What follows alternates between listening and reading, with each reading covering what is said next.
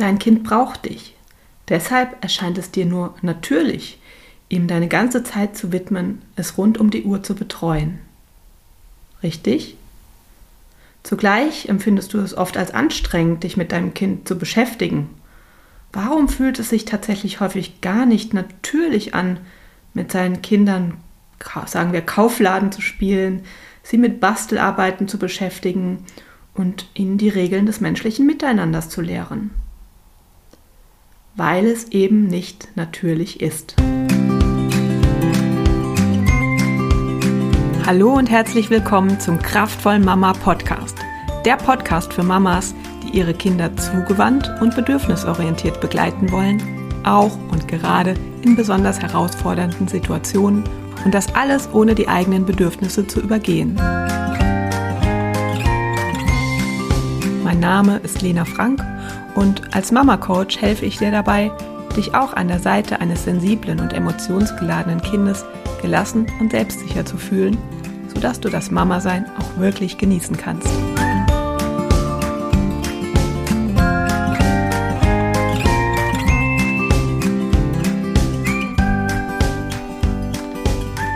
Das Idealbild einer treusorgenden, sich aufopfernden Mutter, Haus- und Ehefrau ist in unserer westlichen Welt weit verbreitet, obwohl es die meiste Zeit der Menschheitsgeschichte nicht existiert hat. Dazu gleich.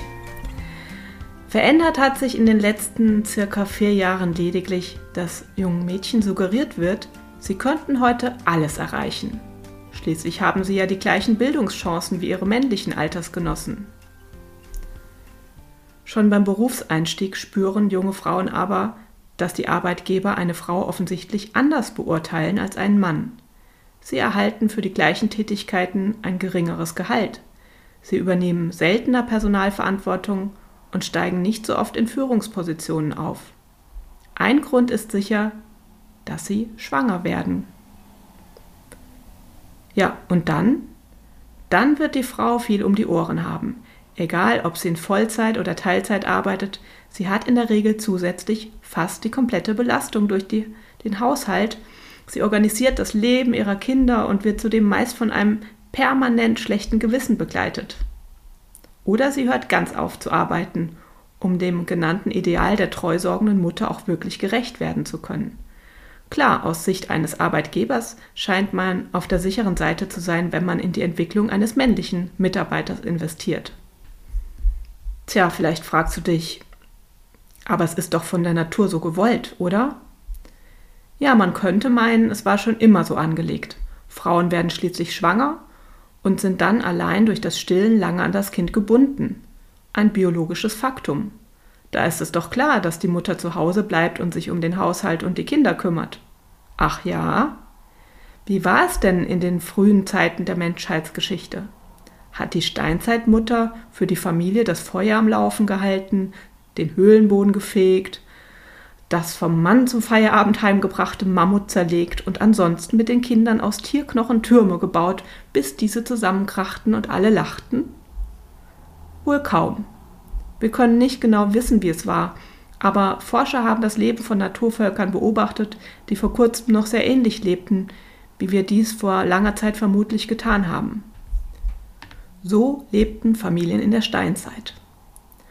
Früher lebte der Mensch nicht isoliert in der Kernfamilie, sondern in einer Gemeinschaft, in der man sich gut kannte und gegenseitig unterstützte.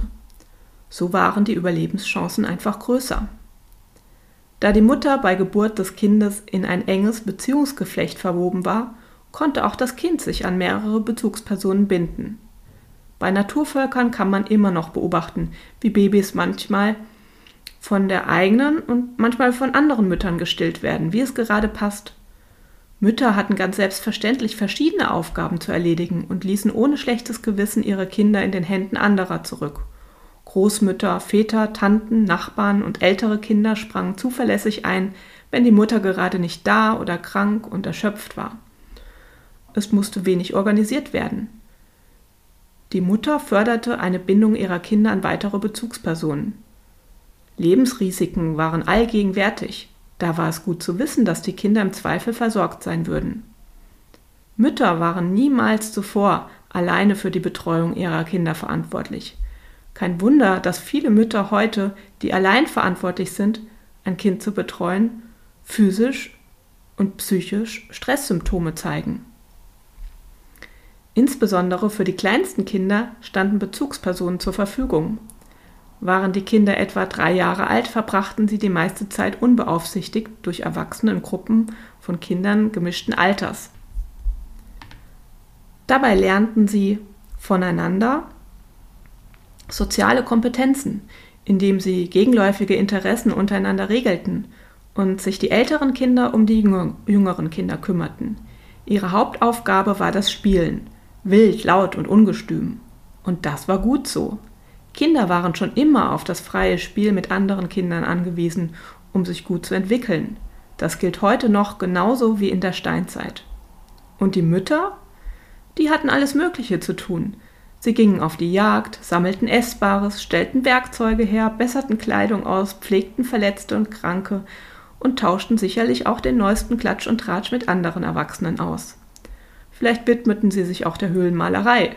Langweilig war es ihnen wohl kaum. Und natürlich hatten sie oft Kinder um sich. Sie konnten sich aber wahrscheinlich nicht die Zeit nehmen, sich über längere Zeit ausschließlich den Kindern zuzuwenden. Mütter erfüllten früher vielfältige Aufgaben, ohne sich im Besonderen um die Kinderbetreuung zu kümmern oder kümmern zu müssen. Mit dem passenden sozialen Netz war das kein Problem.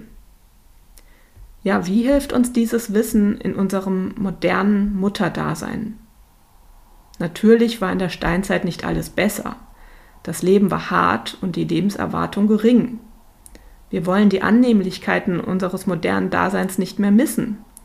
Unsere Gene und die unserer Kinder sind jedoch auch heute noch auf das harte Leben in der Steinzeit ausgerichtet. Ein Vergleich unseres Lebens mit dem damaligen hilft uns aufzudecken, welche Aspekte uns auf unserem kulturellen Weg bis heute verloren gegangen sind. Mit diesem Bewusstsein können wir uns und unsere Kinder besser verstehen und uns Anregungen für ein artgerechtes Mutterleben holen.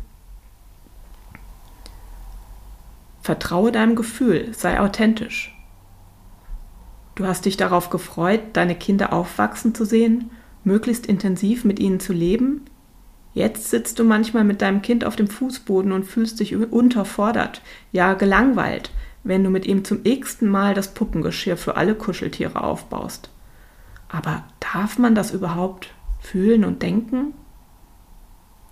Dieses Gefühl solltest du nicht verdrängen, sondern als Signal wahrnehmen. Spiele mit deinem Kind nach Lust und Laune, solange es dir wirklich Spaß macht. Wenn du es strukturiert magst, richte eine besondere Zeit am Tag ein, in der du dich voll und ganz auf dein Kind konzentrierst. Es darf dann gemeinsame Aktivität bestimmen. Dein Kind wird begeistert sein, denn es spürt deine Präsenz, deine aufrichtige Freude und Energie. Auf eine ständige Begleitung des kindlichen Spiels sind Erwachsene jedoch biologisch nicht ausgerichtet. Sie haben weder die Nerven für andauerndes wildes Gehüpfe noch für lautes Gejohle. Sie haben im Gegensatz zu ihren Kindern keinen inneren Antrieb, das Puppengeschirr und die kuscheligen Gäste immer wieder neu zu arrangieren. Häufig tun sie es einem sozialen Ideal folgend trotzdem. Sie reagieren dann zunehmend gereizt, weil sie eigentlich unzufrieden sind und ermahnen die Kinder dazu, sich ordentlich, das heißt ruhig, wie kleine Erwachsene zu verhalten. Die Kinder haben sehr feine Antennen. Sie spüren, dass irgendwas nicht stimmt. Sie haben das Gefühl, irgendwie falsch zu sein und die Eltern mit ihrem Sein zu verärgern. Und das, obwohl wir Eltern das alles nur tun, um den Kindern zu signalisieren, dass wir sie mehr als alles auf der Welt lieben. Merkst du, dass du jetzt eigentlich nicht mehr mit deinem Kind spielen willst, so kannst du das ruhig sagen. Es ist die Aufgabe der Kinder, den ganzen Tag zu spielen. Erwachsene haben andere Aufgaben. Baue das soziale Familiennetzwerk aus. Sind Eltern bzw. Schwiegereltern vor Ort und versteht man sich gut mit ihnen, werden sie sich zumeist ganz natürlich zu wichtigen Bezugspersonen für Eltern und Kinder entwickeln. Heute leben allerdings viele Familien zumindest einige Autostunden entfernt von Oma, Opa, Onkel, Tante, Cousins und Cousinen. Uns bleibt nichts anderes übrig, als nach Alternativen Ausschau zu halten. Sowohl du als Mama als auch deine Kinder brauchen den sozialen Kontakt dringend. Halte Ausschau nach netten Familien aus der Nachbarschaft, aus dem Kindergarten, aus der Schule. Wechsle dich mit dir sympathischen Müttern in der Kinderbetreuung ab. Selbstverständlich kann auch die nette ältere Dame aus der Dachgeschosswohnung oder ein Single-Freund zu deinem sozialen Netzwerk dazugehören. Nimm dir bewusst Zeit für die Beziehungspflege. Halte die Augen offen, was die anderen brauchen. Erkundige dich nach dem Wohlergehen und berichte auch du offen und ehrlich, was dich umtreibt. Hole dir Besuch ins Haus. Etabliere in deinem Umfeld eine Kultur des Gebens und Nebens.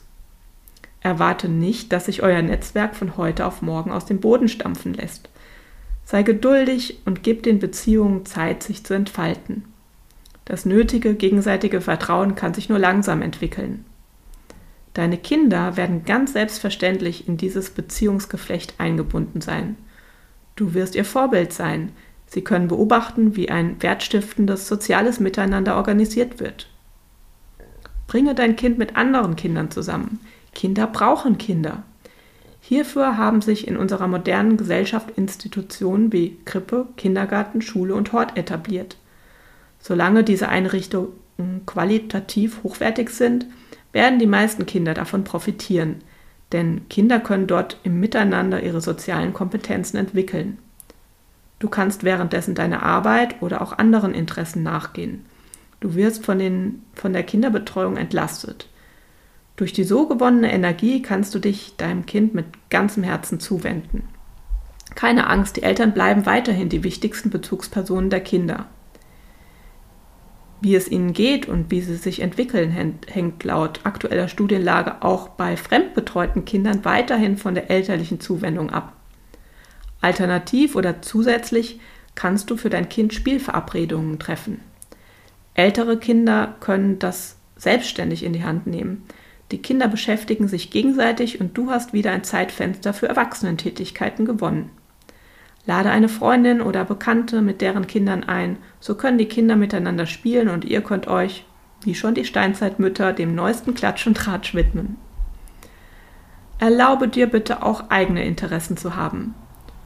Früher hast du neben der Arbeit einen Zumba-Kurs besucht, in einem Chor gesungen, hast Romane verschlungen, warst wandern oder auf Shoppingtour.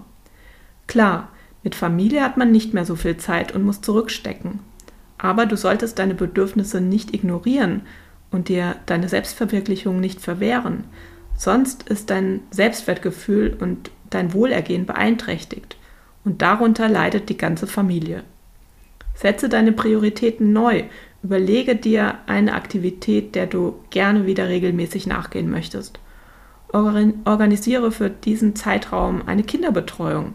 Das ist wichtig für dich und damit auch für deine Kinder. Findest du in deinem Umfeld keine anderen ja, Bezugspersonen, die auch bedürfnis- und beziehungsorientiert denken? Fühlst du dich mit diesem Ansatz häufig alleine? Weißt du in manchen Situationen einfach nicht weiter und würdest dich gerne mit mir und anderen Müttern austauschen, wie es ihnen geht und welche Lösungswege sie für sich gefunden haben? Vielleicht kann mein Jahresprogramm Bewusster Leben als Mama ein Teil deines Dorfes werden. Du lernst dort bewusste, bedürfnisorientierte Entscheidungen zu treffen, die dir und der ganzen Familie gut tun und du bist vor allem nicht alleine. Du kannst Kontakte knüpfen. In den Show Notes findest du einen Link zu diesem Programm. Da kannst du dich mal informieren. Und melde dich gerne bei mir, wenn du in einem kurzen, unverbindlichen Gespräch mit mir herausfinden möchtest, ob das was für dich ist. Ich freue mich über deine Kontaktaufnahme ja, gib dir einfach einen Ruck, trau dich, ich weiß nicht, ich bin nett, auch wenn du dich dagegen entscheiden solltest. Und ansonsten hoffe ich, dass du in zwei Wochen wieder hier in diesem Podcast zuhörst. Ciao, mach's gut.